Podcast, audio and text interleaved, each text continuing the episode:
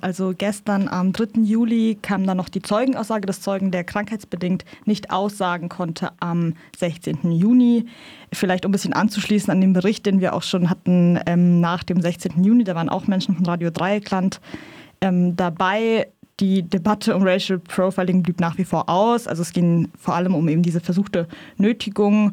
Und dieses Mal wurde aber ein großer Saal ähm, reserviert im Vergleich zum letzten Mal. Dennoch konnten mehrere ähm, Personen nicht rein. Also ich glaube, acht Personen sind ungefähr draußen geblieben. Das Ganze hat dann angefangen mit der Zeugenaussage des Freunden, der eben bei dem, äh, als der Geschädigte Racial Profile wurde, dabei war. Und er hat eigentlich so im Endeffekt dasselbe erzählt wie auch ähm, der Betroffene selbst. Also eben, dass eine Fahrzeugkontrolle war nachmittags, ähm, wo der Betroffene dem Freund ähm, bei der eine Starthilfe geben wollte.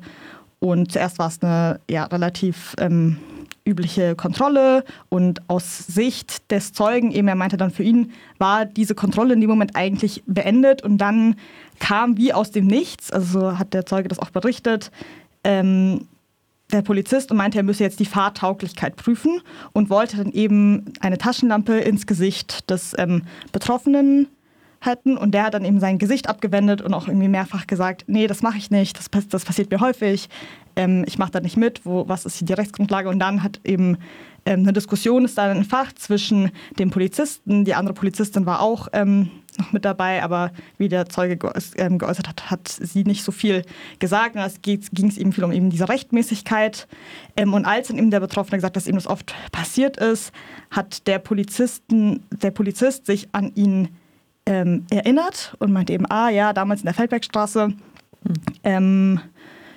Genau, und zuvor meinte eben der Zeuge, dass der Polizist auch andere Maßnahmen angedroht hat. Eben, also wenn jetzt irgendwie der Betroffene nicht mitmacht, dann ähm, könnte es noch zu anderen härteren Maßnahmen kommen.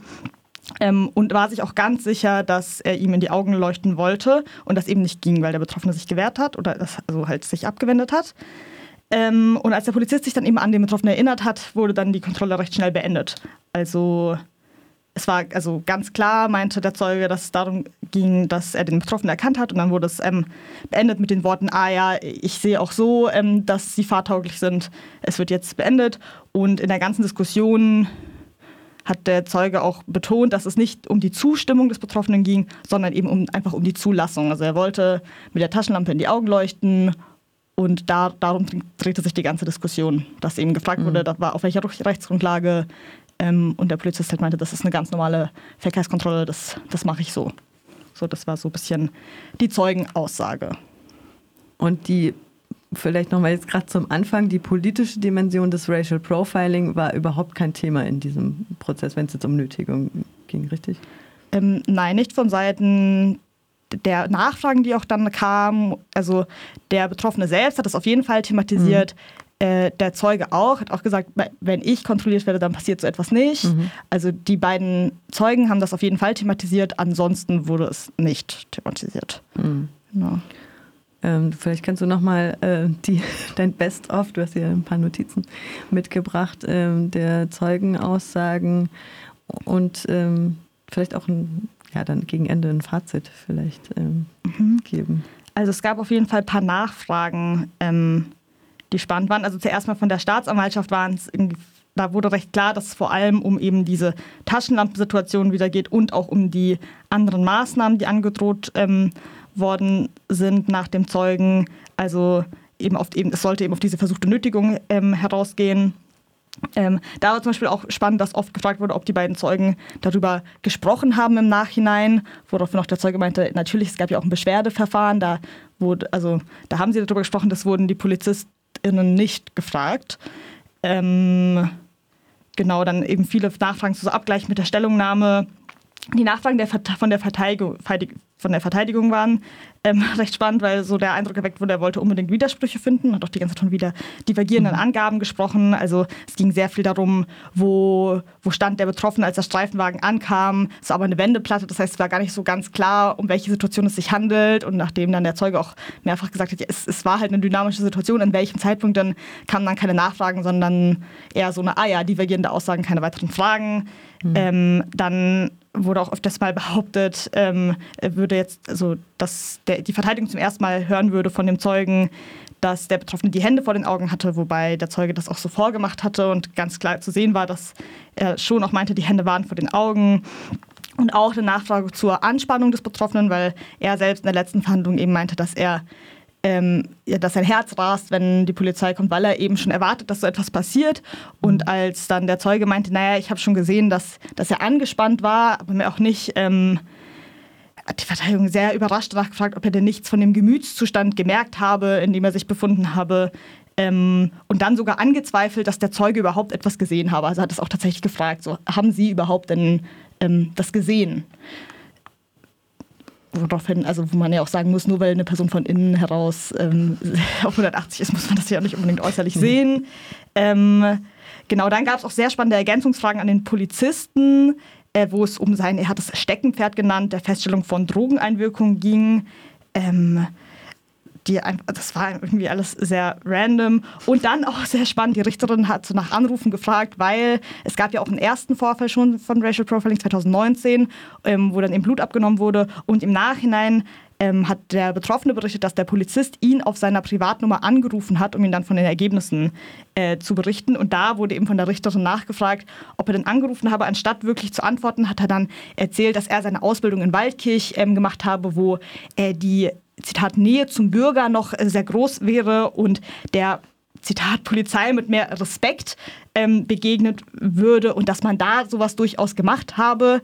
Ähm, als dann die Richterin nochmal nachgefragt, aber haben Sie denn jetzt den Betroffenen angerufen? Das sind eher so daran kann ich mich aber nicht erinnern, weil mir wurde, ich wurde dann in Freiburg darauf hingewiesen, dass man das hier in der Stadt nicht macht. Also irgendwie sehr ausweichende ähm, Fragen. Eine andere sehr spannende Nachfrage von der Staatsanwaltschaft. Ähm, der dann auch den Polizisten nach dienstlichen Nachteilen wegen des Verfahrens gefragt habe, wo er dann eben ausgeführt hat, also dienstliche Nachteile nicht, weil das Polizeipräsidium, äh, Regierungspräsidium in Freiburg ja kein Fehlverhalten festgestellt hat, aber ähm, hat dann betont, was er gefühlt habe und dass die emotionalen Nachteile ja doch sehr groß gewesen seien, weil ähm, ja, der Moment, dann eine Aufforderung zur Strafzahlung zu bekommen, dass, also, dass diese emotionalen Nachteile, die kann er ja gar nicht, könne er ja gar nicht beschreiben.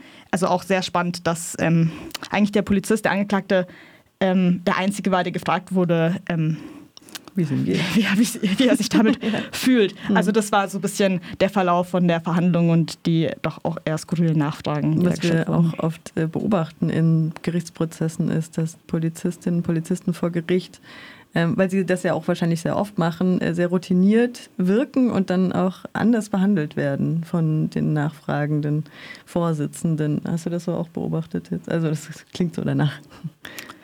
Auf jeden Fall. Also allein diese Frage oder auch dann in den Schlussvorträgen wo von der Verteidigung auch gesagt wurde, dass da keine Widersprüche gäbe, wobei die zwei Polizistinnen sich auf jeden Fall widersprochen haben in ihren Aussagen. Ähm, die wurden auf jeden Fall anders behandelt während der Betroffene. Also wurde vor allem von der Verteidigung sehr emotionalisiert dargestellt. Das ist bei den Polizisten natürlich nicht passiert, auch wenn er sich am Ende noch mal bedankt hat bei allen, die zu ihm gestanden hätten jetzt in diesem Prozess. Also auf jeden Fall eine andere Behandlung. Magst du zu den Schlussvorträgen noch was sagen und dein Fazit? Der Schlussvortrag von der Staatsanwaltschaft war ähm, zu Beginn noch ähm, ja, ganz okay. Also hat eben vorher davon gesprochen, dass es irgendwie so ein umgekehrtes Vorzeichen war, dass jetzt ein Strafverfahren zu Nachteilen eines Bürgers, wie er es genannt hat, ähm, eben eingeleitet wurde. Ähm, und dann eben, aber nachdem er eben gesagt hat, okay, der Betroffene war uneingeschränkt glaubwürdig, das Strafverfahren wurde auch nicht von ihm initiiert, also nochmal hat dann sehr viel betont, ja, der Betroffene wollte nur gehört werden und die Staatsanwaltschaft hat das aufgegriffen, die Staatsanwaltschaft nimmt alle ernst, also das war so sehr ähm, das Narrativ von, von diesem Schlussvortrag und hat dann am Ende tatsächlich ähm, auf Freispruch plädiert und meinte, versuchte Nötigung ist hier nicht nachweisbar. Wir haben gedacht, es wurden auf jeden Fall andere Maßnahmen angedroht und auch das mit der Taschenlampe ist nicht so klar. Also selbst von der Staatsanwaltschaft hieß es dann, ähm, wir plädieren für Freispruch auf Kosten der Staatskasse. Aber eben mit diesem Hintergrund von, die Staatsanwaltschaft nehme ja alles ernst und der Betroffene wolle ja nur gehört werden und das ist hiermit ja passiert. Genau. Ähm, bei der Verteidigung war das dann noch mal ein bisschen anders. Also die haben natürlich auch auf Freispruch plädiert und so noch mehrere Punkte eingegangen, meinten hier, es müsste alles auf jeden Fall fallen gelassen werden. Ähm, haben dann eben betont, es ist eine Aussage gegen Aussagekonstellation, es wurde mehrfach betont. betont, wie glaubwürdig ähm, der Polizist ja anscheinend gewesen wäre. Auf Widersprüche innerhalb der Polizei wurde gar nicht eingegangen. Hat dann auch noch ähm, behauptet, dass der Betroffene nicht glaubwürdig gewesen sei und gefragt, ob er vielleicht nicht einem Irrtum unterläge und ähm, das Verfahren zu 2021 vermischt, vermischen würde mit der Situation 2019 ähm, und hat dann viel darüber gesprochen, wie entsteht Erinnerung ähm, und hat eben den Betroffenen ja quasi vorgeworfen, da Situationen zu vermischen und sich einfach selber ein bisschen angegriffen zu fühlen und das, also ja, das deswegen irgendwie so wahrgenommen zu haben. Also hat sehr viel darauf betont, es ist, muss keine Lüge gewesen sein, aber vielleicht unterliegt der Betroffene ja einem Irrtum. Also das war so ähm, der Schlussvortrag der Verteidigung. Klingt so ein bisschen nach Täter-Opfer-Umkehr, oder? Ja, auf jeden Fall. Also ich glaube vor allem mit dieser Frage von, was für Nachteile der Polizist erfahren habe, ähm, spätestens da ähm, auf jeden Fall. Auch noch, auch noch spannend von der Verteidigung war, ähm, er ist auf den Punkt der Schikane eingegangen, meinte da, warum hätte der Polizist denn aufhören sollen? Er hätte ja noch weitermachen können, dann kann es ja keine Schikane sein. Wobei eben davor ganz klar war, nachdem der Polizist den Betroffenen erkannt habe, danach hat er erst das Ganze abgebrochen mit eben dieser anderen Situation im Hinterkopf. Aber genau, das wurde trotzdem auch noch so argumentiert. Du hast schon gesagt, dass es von Anfang an klar war, irgendwie, dass das äh, dann mit einem Freispruch endet. Warum?